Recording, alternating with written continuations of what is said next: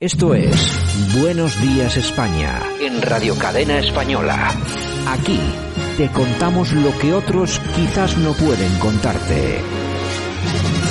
Esta situación, nuestras fuerzas y cuerpos, la policía y la Guardia Civil, aparte de las policías autonómicas, vuelvo a decir, y locales, han demostrado su valía y se han vuelto, como siempre lo hacen todos los días, a seguir ganándose, incluso incrementando el cariño y respeto del conjunto de los españoles. Por eso el Consejo de Ministros y en situaciones difíciles y complejas ha habilitado al Ministerio del Interior para ejecutar el pago del tercer y último tramo del proceso de equiparación salarial de los miembros de la Policía Nacional y la Guardia Civil con las policías autonómicas, lo que supone el desbloqueo de una partida de 247 millones de euros para el aumento de las nóminas de los integrantes de ambos cuerpos. Bueno, eh, qué casualidad precisamente que se habilite ese dinero para el tema de la equiparación salarial el, un día después de que se hayan cepillado a de los cobos y el mismo día, ayer, que, dimitía el, el, DAO, ¿no? Es una, es una cosa que llama mucho la atención. De todas formas, aquellos que han tenido o hayan tenido acceso al informe de la Guardia Civil que había mandado de los cobos al juzgado, pueden entender si se ha leído por qué está pasando todo lo que está pasando. Y es que hay muchas posibilidades de que más de uno de esos acabe en el trullo. Efectivamente, hay que mantener a la tropa en silencio. Así que vamos a estar muy atentos. Subida de sueldo, subida de sueldo. Vamos a estar muy atentos porque no creo, además, bueno, aparte la Guardia Civil, los sindicatos y las, bueno, no, miento, asociaciones, que en la Guardia Civil no hay sindicatos. Las asociaciones de la Guardia Civil ya han dicho eh, que esto, señores, esto no puede ser. Por primera vez, por primera vez, se ha puesto en la picota a la Guardia Civil, porque la Guardia Civil siempre ha actuado de forma independiente con el gobierno que hubiera sido, hubiera dado igual que partido, pero en esta ocasión la propia Guardia Civil se queja de que los han utilizado, etcétera, etcétera, etcétera. La cosa, bueno, por lo menos se pone divertida. Muy divertida. Y nos damos cuenta de quién manda realmente en este gobierno, ¿eh? y no es Pedro Sánchez, precisamente. Venga, vamos a los titulares. Buenos días, España. Ahora, en Buenos Días, España, revista de prensa, con Yolanda Couceiro Morín los principales titulares de la prensa en Internet, lo mejor de Twitter y la efemérides musical del día.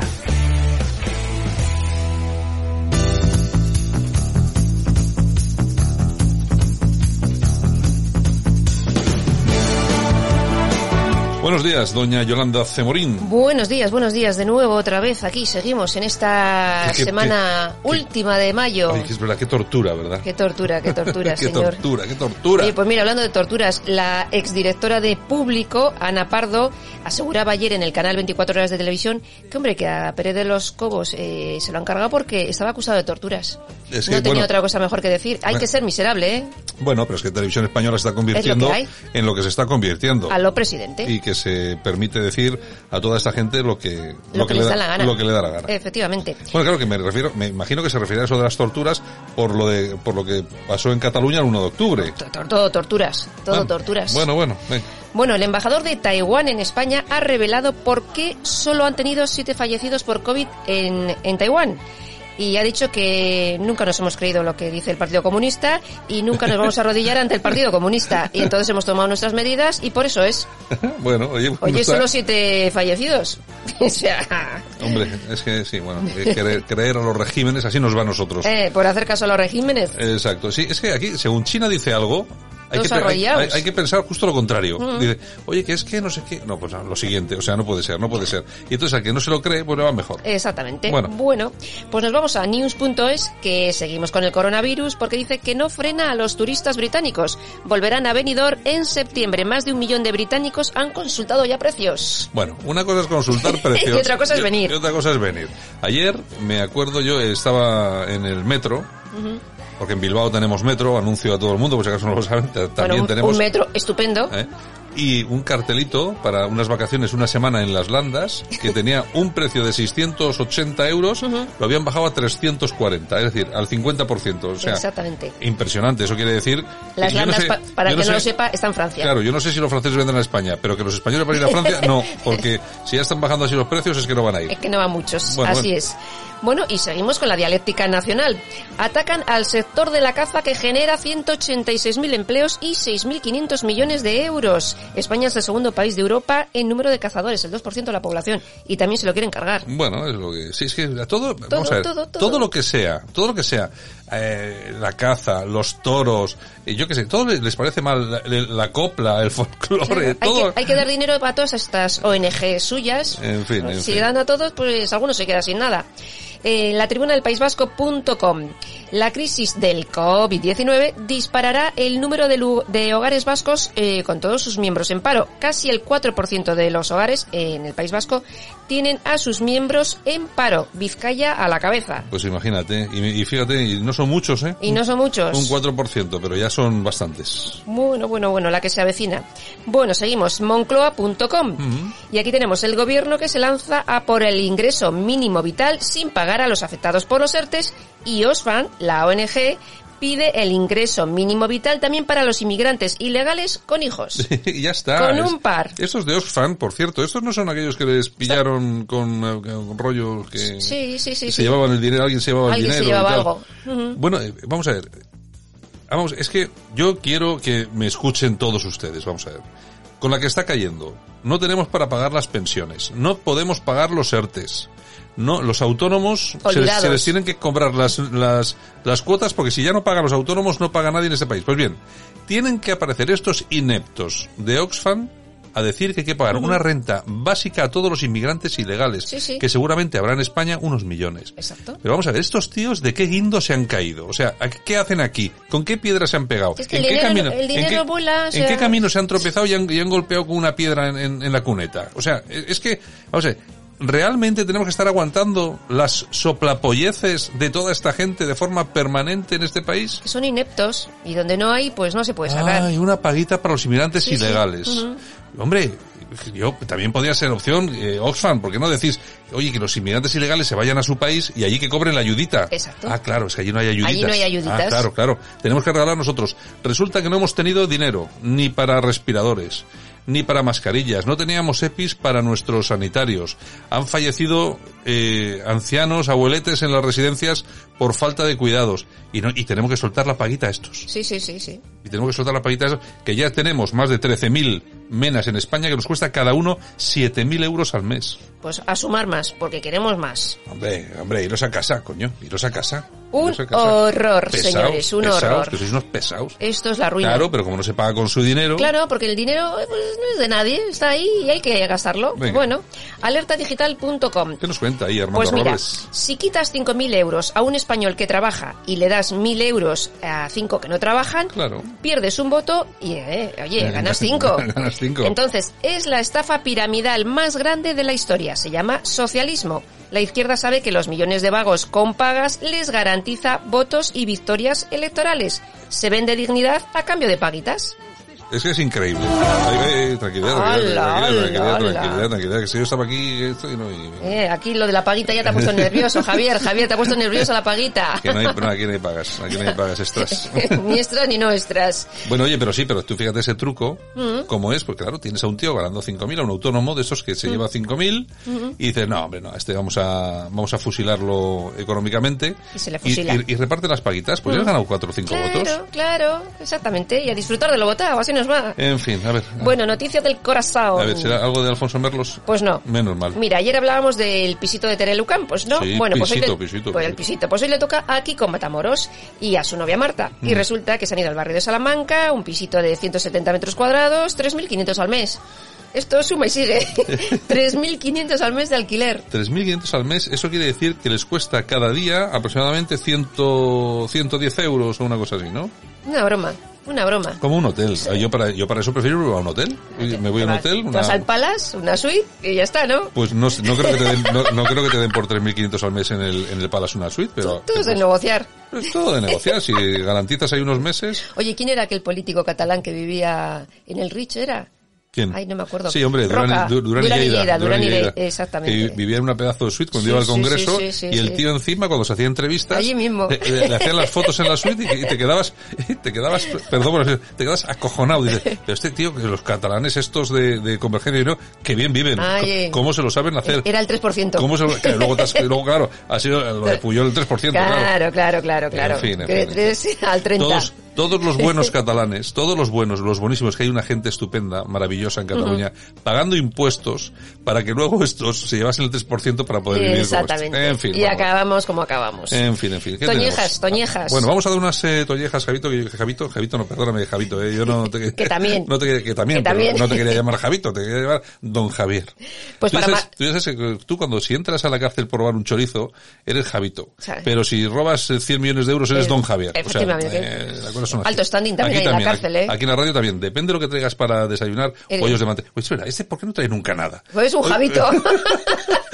este, Eres un Javito. este no trae nunca nada, pero qué, qué agarrado. Ay, de verdad, de Lo verdad. único que hace es, eso sí, lo primero que hace cuando llega aquí a la radio, al baño. No sé qué hace en el baño. Toñejas para Javier. Vamos a dar a Javier.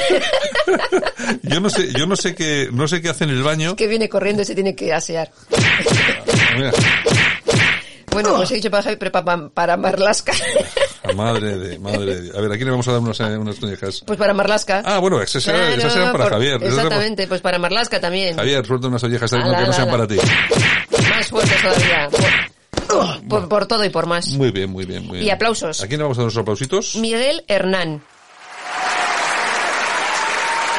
A mí me suena como que tiene nombre como de epidemiólogo así. Eh, Pues eso, es epidemiólogo español, ¿Cómo se, cómo se, cómo se trabaja en Boston y ha dicho Qué que- raro que trabaje en el extranjero, Eh, qué raro. Como todos nuestros cerebritos, o la mayoría.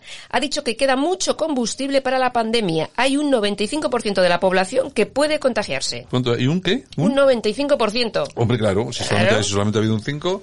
Sí, yo creo que esto o, o saca la vacunita rápido, o lo tenemos que pasar todos, ¿eh? Sí, con, sí, sí, sí, con sí, los, sí. con los problemas que hay. Y espera que llegue el otoño-invierno. Uy, uy, uy, uy, uy, uy. No quiero ni pensar. ¿Qué tenemos por ahí? Bueno, nos a dar una vuelta a Twitter. Muy bien. Mira, Español 70... Esos, loco- esos locos de Twitter. Estos locos, hay de todo, hay de todo. Español 74 dice, ¿no tenéis la sensación que este gobierno puede hacer lo que le sale de los cojones y no pasa nada? ¿O solo me pasa a mí? No, te, le pasa a todo el mundo, tú tranquilo. No te pasa, no te pasa nada. No eres el único. Español 74, no eres el único, no eres el único. Desamparada dice, ¿ahora entendéis al señor Bajito y a la decisión que tomó? Somos los mismos y nos quieren hacer lo mismo. Si no aprendemos de la historia, estamos condenados a repetirla. y ahí, fíjate ya cómo echa la gente ya mano de la memoria histórica. ¿eh? Efectivamente. ¿Qué más? Bueno, España tiene mm, 2.000 muertos menos por coronavirus, según el ministro. Y entonces la revolución se convierte, responde. Sánchez ya no solo quiere ser el rey, ahora también Dios y se inventa resurrecciones. Claro, dos mil y pico. Oye, es verdad, es que claro, es que hacen lo que les da la gana. Oye, no hay que poner dos mil y pico. Y bueno, y como no hay nadie que les diga nada, pues, 2.000 muertos más o menos. pues ya está, no pasa nada, no pasa nada. no es pasa el país que tenemos, En. España. Bueno, nos vamos a las efemérides. Pues venga. Tal día como hoy, 27 de mayo, pero de 1999, Antes de ayer. antes de ayer, la alpinista gallega Chus Lago se convierte en la primera española en coronar el Everest sin la ayuda de las bombonas de oxígeno. La primera española, yo no sé, que, que igual, igual hoy es separatista gallega. ¿no? Nunca se No lo sabe. español, igual hay que decir la gallega, por si acaso. ¿no? Pues la- era la. bueno, pues la, primera, en 1999. 99, Muy bien. exactamente. ¿Qué más? Y también tal día como hoy, 1922, nace Christopher Lee, gran actor Hombre. durante años, que estuvo encasillado en el papel del Sí, Conde de- de Drácula. Conde Drácula, pero hizo- era muy buen actor, muy buen Hizo actor. muchos buenos papeles, lo que pasa, claro, ese papel Claro. ha, ha pasado a la historia, claro. Claro, le consagró y luego Drácula. Bueno, Eres Draculín. Draculín, Draculín, Javito, Javito. bueno, también tal día como hoy de 2011 fallece Jeff Conaway, que es actor, se hizo famoso en la película de Gris, con ¿Y John quién, Travolta. ¿Quién era de todos? ¿Quién era? ¿Quién Pues, eh, era? ¿El, el, el segundo ¿Cómo? o el tercero o el... el, el segundo, que iba con la morenita aquella de pelo ri- rizzo, se llamaba ella. Sí, es que yo Gris tampoco la he visto entera. Fíjate, oye... Pues yo la he eh, visto por tantas veces. Por cierto, me escribe un oyente y me dice, yo tampoco he visto La guerra de las galaxias. la guerra de las galaxias. Un oyente que, que, que he hablado con él algunas veces a través de WhatsApp y tal. Y yo también eh, ya le he dicho, pues debemos ser los, los únicos, tú y yo. Y con lo de Gris creo que me pasa exactamente lo mismo. Yo no sé, ¿hay algún oyente por ahí que no haya visto Gris? Yo casi que me la sé de memoria. Porque es que la han repetido tantas veces en televisión, Sí, sí. pero yo es que, no, es que no lo soporto. Y además, el John Travolta con esa pinta, vamos a ver, que no es que tenga pinta gay ni cosas de estas, que me da igual, sino que tiene pinta de lelo que te cagas. O Bueno, sea, pero- oh, eso sí, la Olivia Newton-John, bueno, estaba estupenda, ¿no? The Nest, lo siguiente. Nest, The Nest. Buah, Ay, buah, señor. buah, guapísima. Fíjate, no sé los años que puede tener Olivia Newton-John, Ya pero tiene lo suyo y sigue estando guapa, ¿eh? Y a pesar sigue- del cáncer que ha tenido y tal, sigue estando guapa. sigue estando Mm. guapa, Sí, sí, millonaria sí, y todo sí, eso. sí. Mm. Y Es muy, y muy amiga de John Travolta. Sí, bueno, de hecho, yo creo que en un concierto que dio Olivia Newton-John hace no demasiado tiempo, Estaba John Travolta. actuó John Sí, Travolta sí, por sí. sorpresa que estaba allí, subió al escenario y Sí, tal y sí, cual. sí, sí, o sea que sí. sí que se tienen, llevan muy tienen, tienen buena relación, sí. Bueno, ¿qué más? Bueno, y nos vamos a las efemérides musicales. Muy bien, ¿qué tenemos? Fleetwood Mac.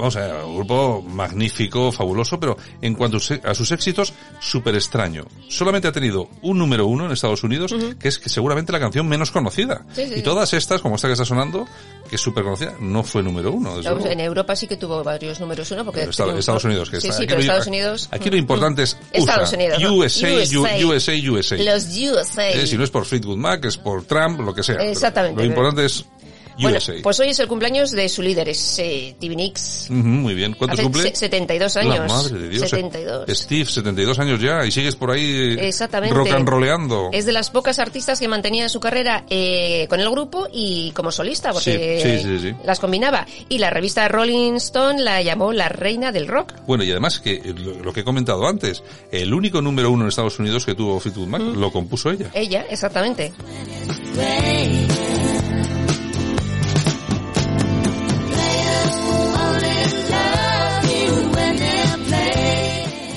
Bueno, comenzaron a triunfar a partir del año 75 más o menos. Casi nada. Casi nada. Hasta 2004 eh, que empezó eh, Stevie Nicks a visitar centros médicos del ejército y la marina de, en Washington. Compró cientos de iPod Nano y los cargó con música para regalárselos a todos los veteranos. A los veteranos de guerra. Ajá. Exactamente, y en 2006 creó la fundación Stevie Nicks Soldiers Angel, que recauda fondos para ayudar a toda, a toda esta gente. No, es, es que, es que en Estados Unidos los, los cantantes son patriotas. Exactamente. Es que en, Mm. En España están como acojonados. El otro día, fíjate, este, el de... ¿cómo? Hemos- Lo de lo- creo que lo comentaste tú, el, el batería. Ah, creo sí, que- el de Barón Rojo. El de Barón Rojo. Que todo el mundo, fíjate que este tío que tiene que ser de izquierda, y tal. claro, sacó la cara a los que, a los que protestaban. Sí, sí. Y fíjate, ya le están haciendo la vida imposible al hombre. Efectivamente. Y era un heavy, que siempre los heavy, siempre los, no, los heavies son siempre como de progres y de izquierda. Pues no, también todo hay- lo, todo lo también- contrario a los americanos. En fin. Y bueno, han vendido más de 100 millones de discos. Solamente. Solamente. Dreams you like to sell. Dreams of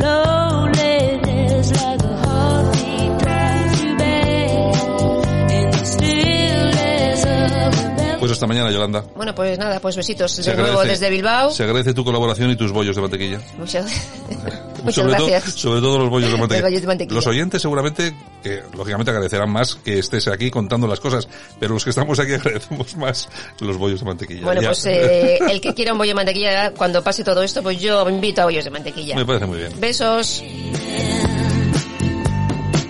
Nosotros continuamos aquí en Buenos Días España. Vamos allá, vamos a ello.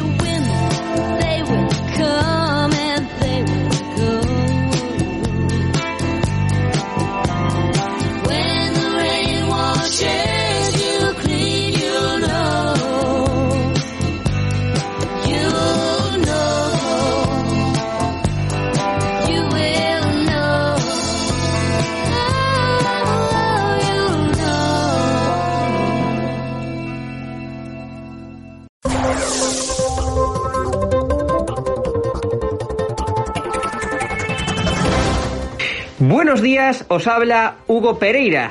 Españoles, la democracia ha muerto. Tal y como nos dice el artículo 126 de nuestra Constitución, la Policía Judicial depende de los jueces, de los tribunales y del Ministerio Fiscal en sus funciones de averiguación del delito, de descubrimiento y aseguramiento del delincuente en los términos que la ley establezca. En ningún momento, por tanto, se establece que la Policía Judicial deba dar explicaciones de sus investigaciones al ministro del Interior, a Grande Marlasca, máxime cuando el que está siendo investigado es parte del Ejecutivo español y parte de los organismos públicos dependientes de él.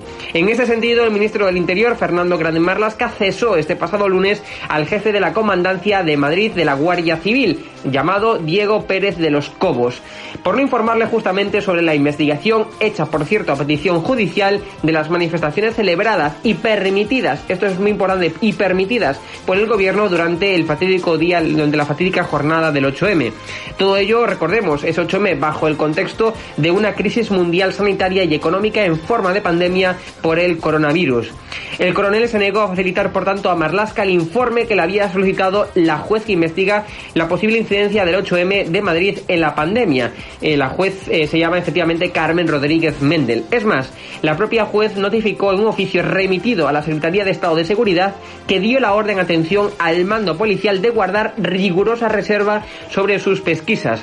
Asimismo, anunció que no le temblará el pulso a la hora de investigar las intromisiones, atención, repito, intromisiones de Marlasca si se encontraba alguna conexión entre el cese y este asunto. Es más, el ministro Marlasca pues ha llevado a cabo una injerencia en la labor policial que, de asegurarse, podría incluso conllevarle sanciones penales.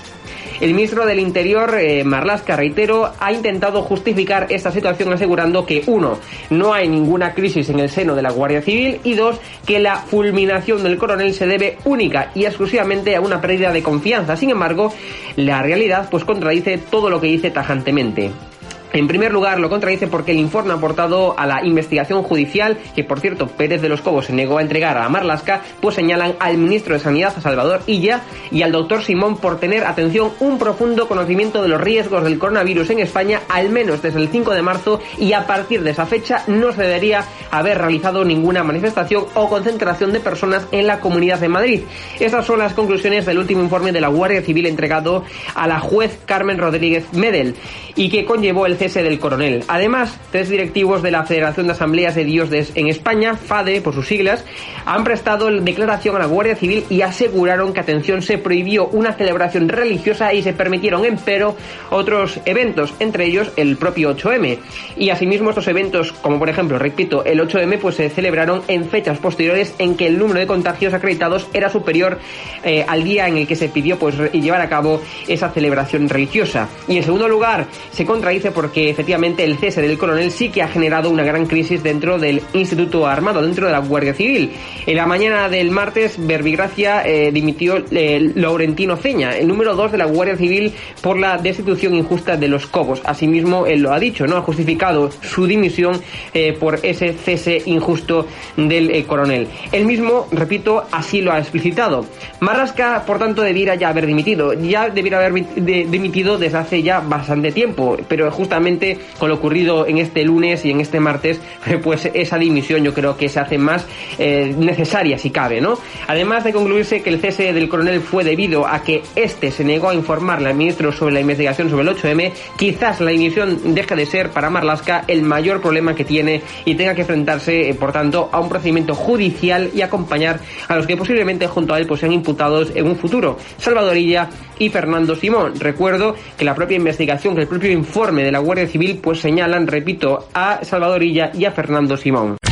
Escuchas Buenos Días España. Aquí no nos callamos.